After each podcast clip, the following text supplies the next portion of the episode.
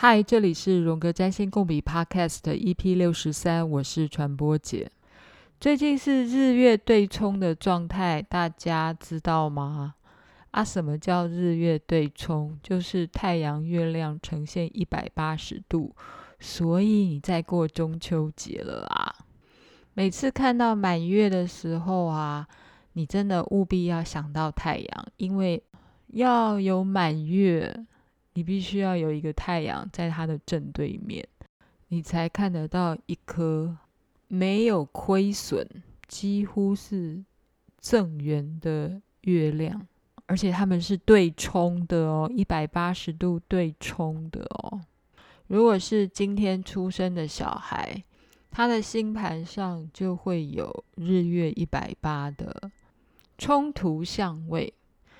这个冲突相位说的还蛮好的，因为唯有冲突相位，才会有一轮明月挂在天空，然后让许许多多的诗人、作家对那一轮明月激起各式各样的联想。当然，有的时候月亮太亮了，会让你忽略了天上其实还有很多其他的星星。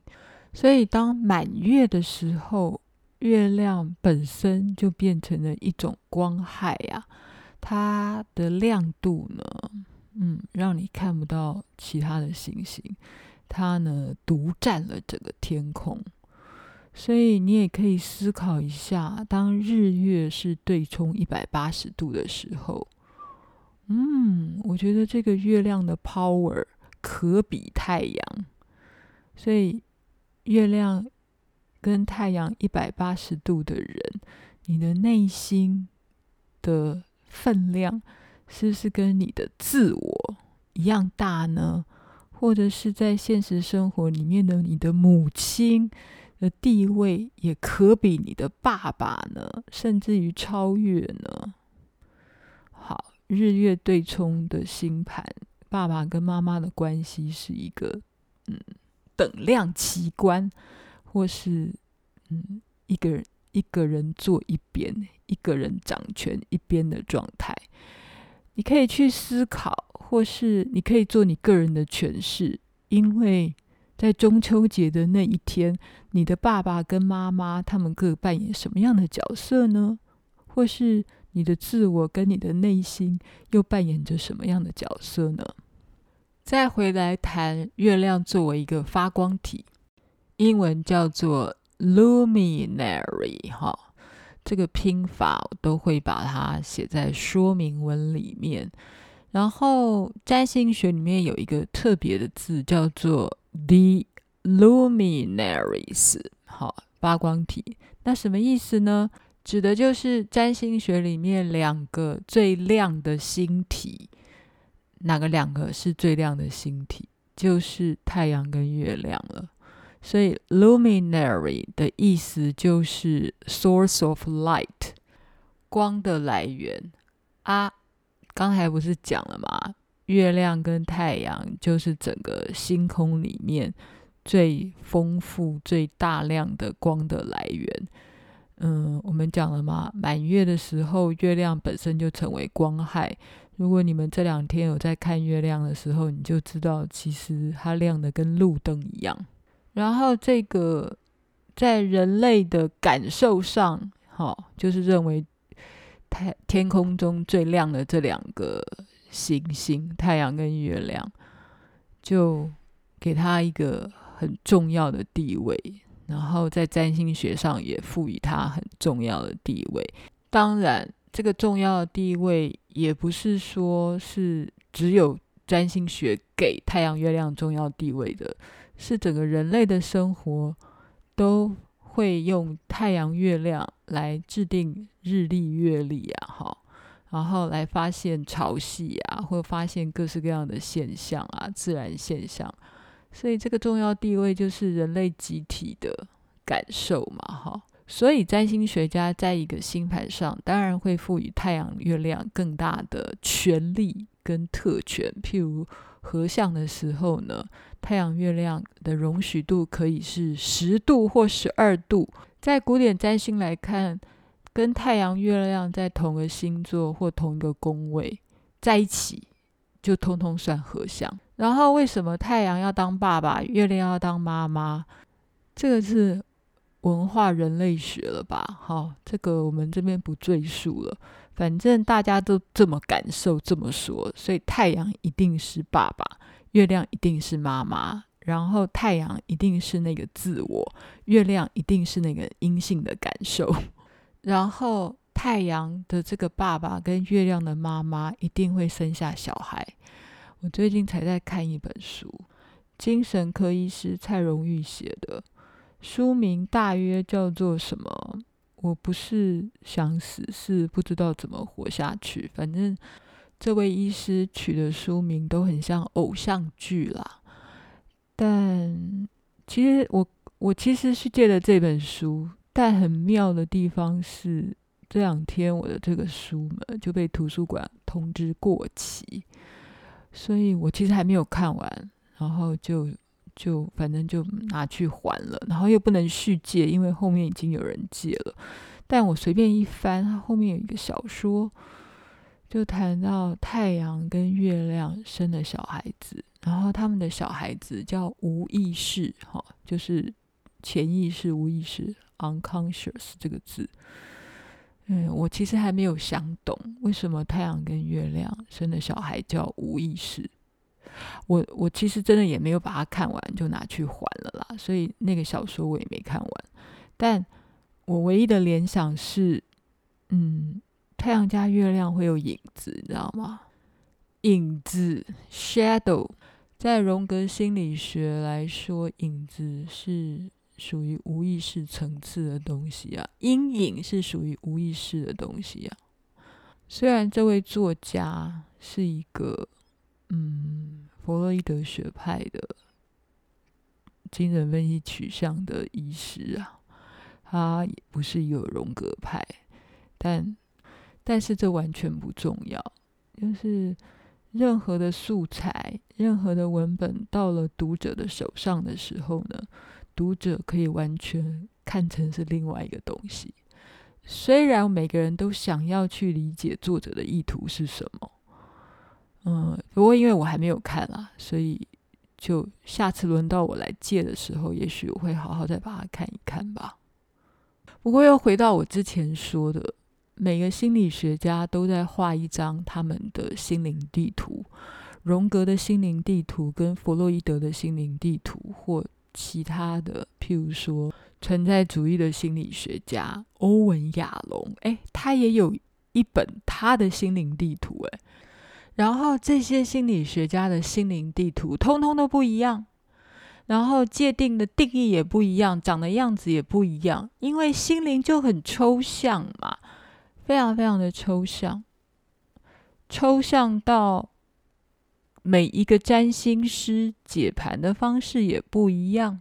虽然我相信你跟我一样都相信占星盘的这张心灵地图，不过我想我们的诠释方式也都不一样。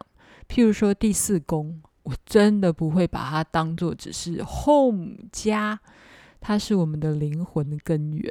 很深的灵魂根源，所以对我来讲，第四宫其实很像是无意识呢。然后第四宫刚好又是月亮，因为是第四宫就是巨蟹座的滋味，嗯、所以月亮本身就是无意识啊。刚才那位小说家哦，蔡医师他写的小说。月亮跟太阳生的小孩名字叫做潜意识，这是一个从母性的概念吗？母系社会的概念吗？或者是说，嗯，第四宫的潜意识或代表的家最重要，就潜意识足以撼动一个人的所有，所以月亮跟太阳所生下来的小孩要叫做无意识。所以我的这个联想完全符合家的概念呢，然后也符合第四宫的概念呢，因为唯有太阳加月亮，爸爸加妈妈才会变成一个家，然后刚好就是你第四宫的原生家庭。然后对我来说，第四宫就是一个无意识的宫位啊，水上宫位四八十二都非常的无意识啊。其实，呃，这个联想也只是因为我刚好在这两天翻到了这篇小说，事实上我还没有看完呢。嗯嗯，有兴趣的人真的可以去借那本书来看啊，然后看完以后再告诉我为什么他那个小说会这样安排。嗯，好啦，这是一个有趣的想象。回到我们刚才一开始要说的。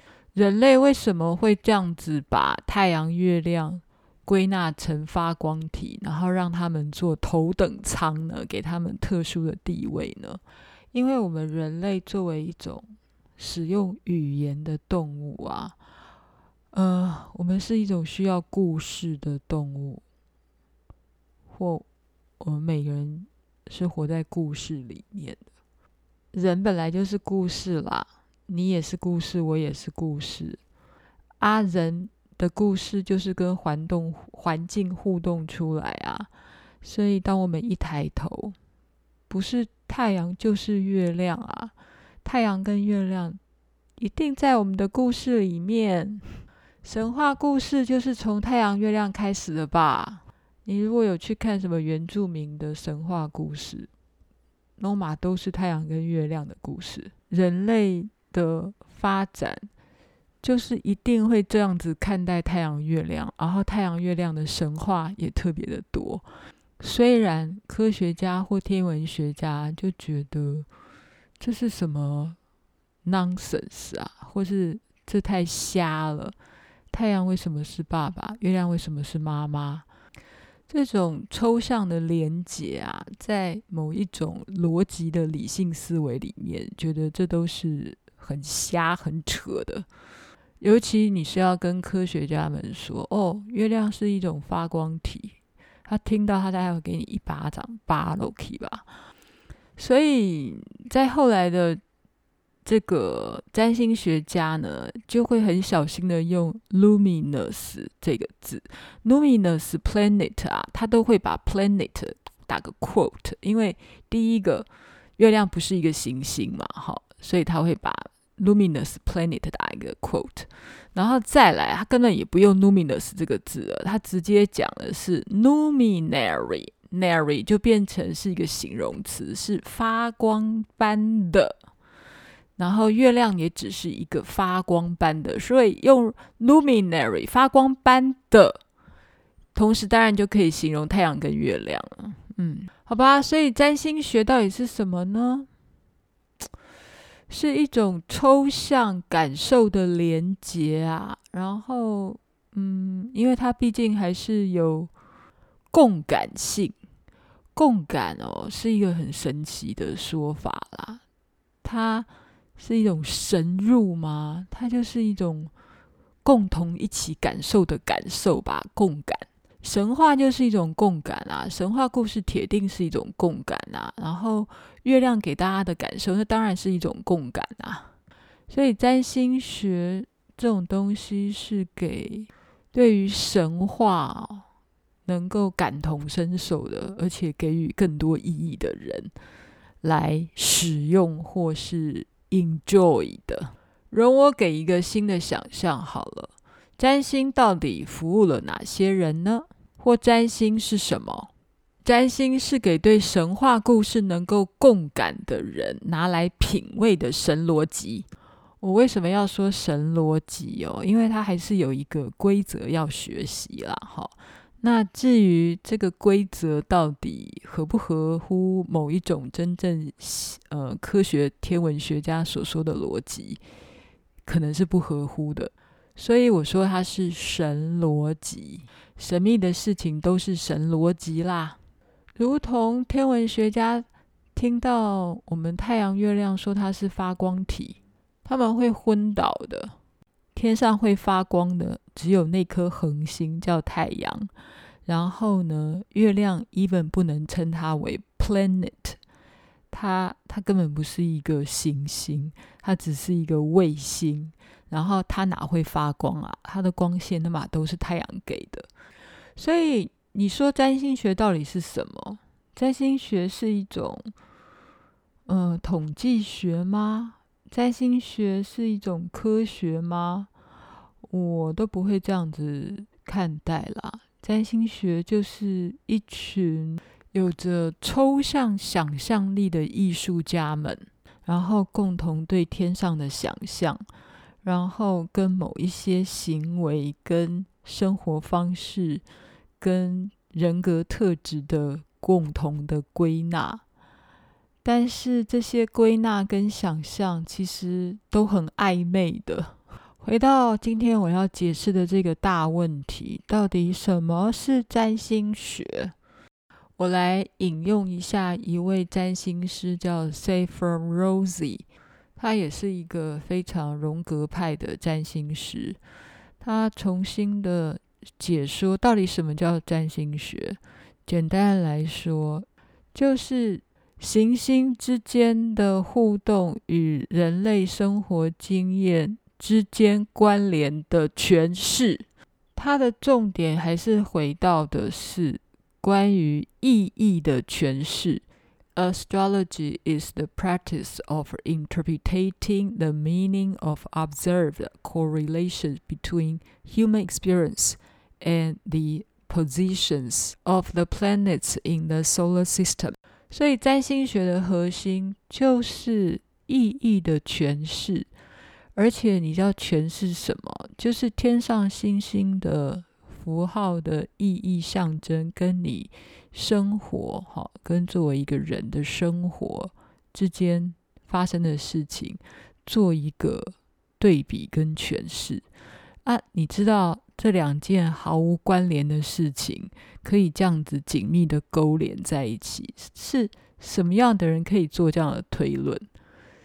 所有的占星师都是诗人来着的，都是梦想家来着的，就是能对抽象的事物产生这么无远佛界的自由联想，它是需要一些。抽象能力的，或是它是需要一些心理力的。我不晓得心理力是一种心理力呢，就是感受力吧，或是直觉力、联想力吧。所以不同派别或是不同的占星师，他所诠释出来的星盘，也代表这个人或这个派别的心理能力呀，或是心灵能力呀。这样子说好了，就是如果你在中秋节这一天啊，你想的事情不只是烤肉跟柚子，你也不只想到了月亮，你还想到了太阳，甚至于你想到了你很多朋友是中秋宝宝，然后这些中秋宝宝的内心跟自我是什么关系？然后他们的父母亲又是什么关系？然后他们的性格又是如何的？也许你就是那种可以品味星盘的人，也许啦，嗯，当然这只是一种小小的嗜好，但有这种能力的人，也许你就是个艺术家，也许。